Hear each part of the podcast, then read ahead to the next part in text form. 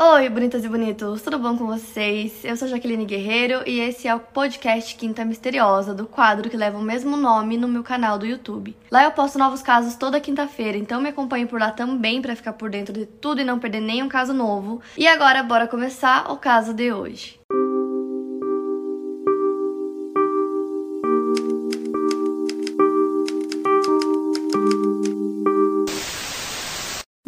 Wayne Gacy nasceu no dia 17 de maio de 1942 em Chicago. Ele e seus irmãos sofriam um abuso constante do pai, John, que era alcoólatra e homofóbico. O Gacy se interessava por cozinha e jardinagem e era ridicularizado pelo pai. Ele era mais próximo da sua mãe e da irmã. O pai, além de ficar ridicularizando ele, também vivia batendo nele por qualquer coisinha. Quando ele tinha 9 anos de idade, ele foi molestado por um dos amigos próximos da família do pai dele. E ele nunca contou isso para ninguém, ele tinha muito medo do pai, então ele não contou para ninguém. Ele só foi falar disso muitos anos depois disso que aconteceu. Fora isso, quando ele tinha 11 anos de idade, ele levou uma pancada na cabeça que formou um coágulo que seria descoberto apenas 5 anos depois do trauma. Então, só quando ele fez 16 anos que foi descoberto pelos médicos. E os médicos tentavam explicar para o pai dele que o caso era sério, que não era brincadeira, que o Gacy não estava ensaiando desmaios para chamar a atenção de ninguém, não foram suficientes. O pai ficava dizendo que não, que ele fazia isso de propósito, que ele queria chamar atenção e que nada daquilo era verdade. O pai dele era assim, muito cabeça dura mesmo, até para esse tipo de coisa. E para tentar fugir desse ambiente, uns anos depois ele se mudou para Las Vegas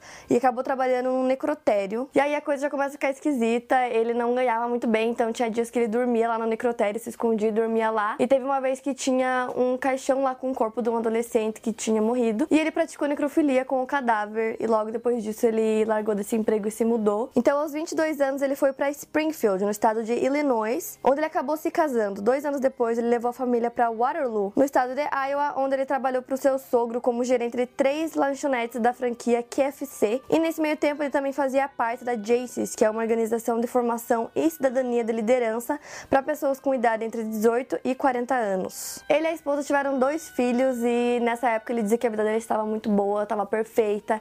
Inclusive o pai foi visitar ele e disse que estava errado sobre ele esse tempo todo, porque ele sempre foi muito duro com o Gacy. E aí quando ele viu ele formando uma família, trabalhando e tal, ele disse que ele estava errado. Mas por algum motivo isso não era suficiente para o Gacy. Nessa época ele começou a beber, começou a usar drogas, começou a trair a esposa eventualmente. Ele até chegou a abrir um bar no porão da casa dele e lá ele convidava os funcionários das lanchonetes para irem beber depois do expediente. Ele inclusive chamava também os funcionários adolescentes e tentava embebedar eles e depois tentar fazer alguma coisa. E se ele não conseguisse, ele dizia que era tudo brincadeira para não levar mal, porque ele tava só brincando. E aí em 1967, o Gays começou a ficar cada vez mais obcecado com essa história. Ele convidava vários garotos para irem lá na casa dele.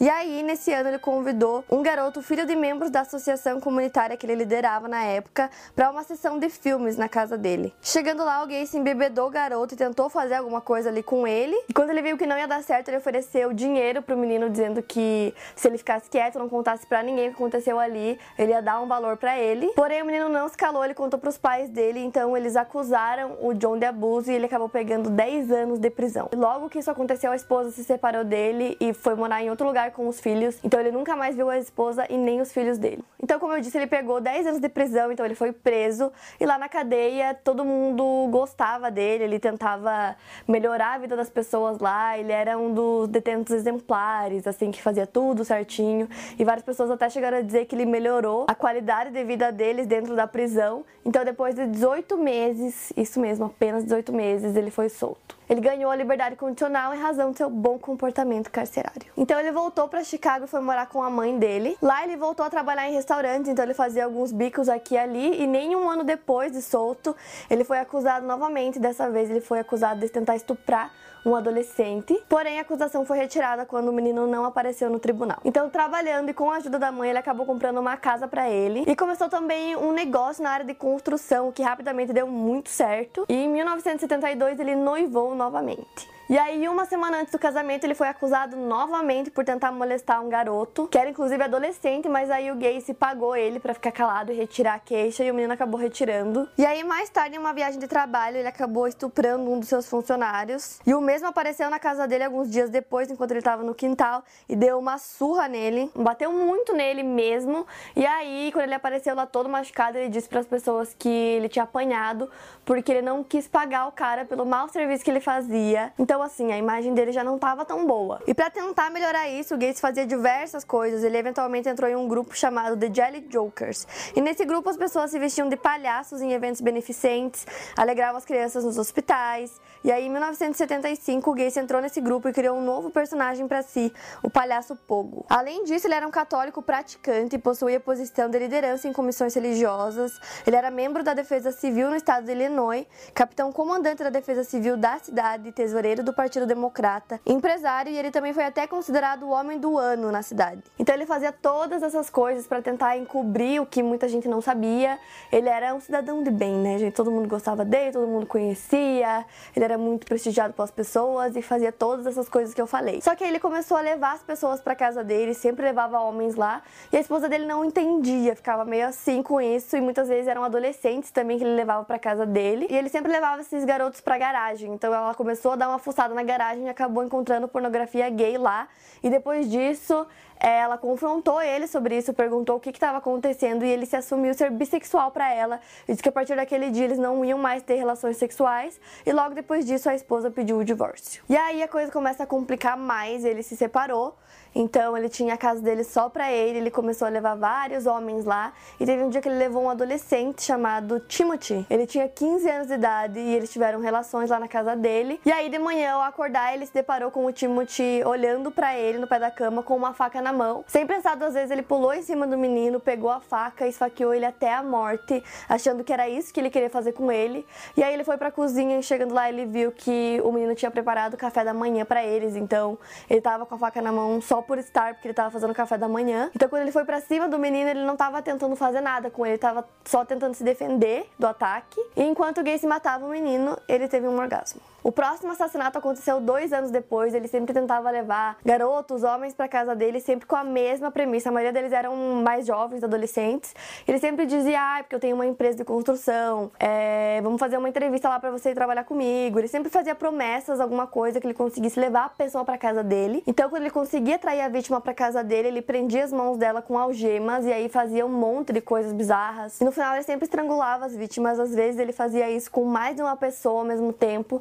E depois de mortos, ele pegava o corpo e enterrava embaixo da casa dele. Só que ele normalmente fazia essas coisas quando a pessoa já estava morta. Só que dessa vez ele fez diferente. Ele levou o menino para casa dele com a mesma promessa de sempre. E com o menino lá ação, ele estuprou, ele torturou, fez um monte de coisas com ele até que o menino implorou para que ele matasse ele porque ele não aguentava mais. E depois de horas torturando o menino que estava algemado, ele colocou o menino dentro do carro, levou ele pro local onde ele trabalhava, tirou as algemas e soltou ele. E obviamente a polícia foi chamada e quando perguntado, o Gates falou falou que o menino era seu escravo sexual e que tudo era consentido, que ele não fez nada é, sem tivessem deixado. E aí a polícia acreditou nele. E depois da primeira vez que ele matou o menino, né, dois anos depois, ele começou a fazer isso assim com muita gente, tanto que chegou um momento que não tinha mais espaço embaixo da casa dele para enterrar os corpos, então ele começou a jogar tudo num rio que tinha perto da casa dele. Então vários meninos começaram a desaparecer na cidade e aí teve um deles que contou para os pais que estava indo fazer uma entrevista de emprego e contou aonde ele estava indo. Então os pais sabiam que ele tinha ido na casa do Gacy e mais uma vez o menino desapareceu, nunca mais voltou.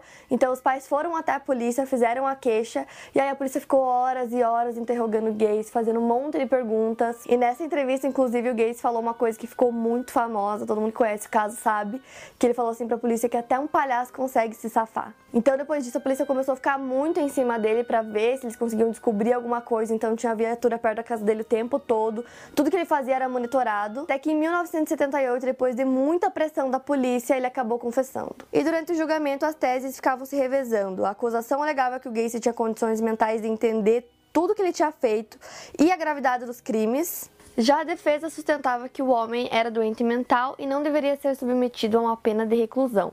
As principais testemunhas do Gacy foram a sua mãe e a sua irmã, que puderam confirmar os constantes abusos e agressões que ele sofria pelo pai quando era criança e adolescente. Porém, os amigos pela defesa disseram expressamente aos jurados que o Gacy não era insano, o que prejudicou e muito a estratégia dos seus advogados. A testemunha-chave para a acusação foi justamente o sobrevivente Jeffrey Ringo, que durante suas declarações ele chorava e vomitava compulsivamente. O julgamento nesse dia teve de ser paralisado diversas vezes para que o rapaz se recuperasse psicologicamente e conseguisse prosseguir com seu depoimento. No final, o júri decidiu que o John Wayne Gacy era imputável e culpado pela morte de 33 jovens. ele foi sentenciado à pena de morte mediante a injeção letal. O Gacy ficou preso por 14 anos e durante esse período, enquanto ele aguardava o resultado dos recursos apresentados pelos seus advogados, ele tentou suicídio várias vezes e se tornou alcoólatra. Nessa época também ele começou a pintar vários quadros lá na prisão. Ele tingia autorretratos e personalidades conhecidas como Hitler, Charles Manson, Al Capone, John Dillinger, mas o seu tema principal eram os palhaços. Essas pinturas dele ganharam fama e foram exibidas em diversas galerias norte-americanas. As pessoas pagavam bem caro por essas pinturas, de 100 dólares até 20 mil dólares para comprar essas telas dele. O Gates chegou a receber perto de 140 mil dólares pelo conjunto da obra. A execução estava marcada para o dia 10 de maio de 1994. A expectativa na cidade era bem intensa. Todas as redes de rádio e televisão se deslocaram até a penitenciária Stateville, que era onde ele estava ficando em Illinois, para fazer a cobertura do ato. Nas ruas, o povo cantava alto e brindava, aguardando com ansiedade o início da execução. As pessoas usavam até camisetas com inscrições Nenhuma Lágrima para o Palhaço. Já no lado de dentro, o Gacy desfrutou da sua última refeição, que foi frango, camarão, batatas fritas e morangos frescos. Nas suas últimas horas de vida, ele permaneceu na companhia de familiares e amigos que tiveram de se retirar às nove da noite, e aí os preparativos finais começaram por volta das onze. Exatamente às meia-noite e um, ele foi movido da sua cela, amarrado a uma maca e foi encaminhado para a câmera de execução. Através de uma janela, algumas testemunhas conseguiam acompanhar o ato. As suas últimas palavras foram kick my ass. Após 18 minutos, o palhaço fechou seus olhos para sempre, provocando alívio em todas aquelas pessoas que estavam lá do lado de fora cantando e vibrando muito. Porém, para todos os pais que perderam seus filhos, a morte dele não adiantava de nada porque eles não podiam ter os filhos de volta. Então, apesar do alívio, não era reconfortante, digamos assim. Para mais casos, siga meu podcast aqui no Spotify, lembrando que os casos novos saem primeiro lá no meu canal do YouTube toda quinta-feira. Obrigada por ouvir, até o próximo caso.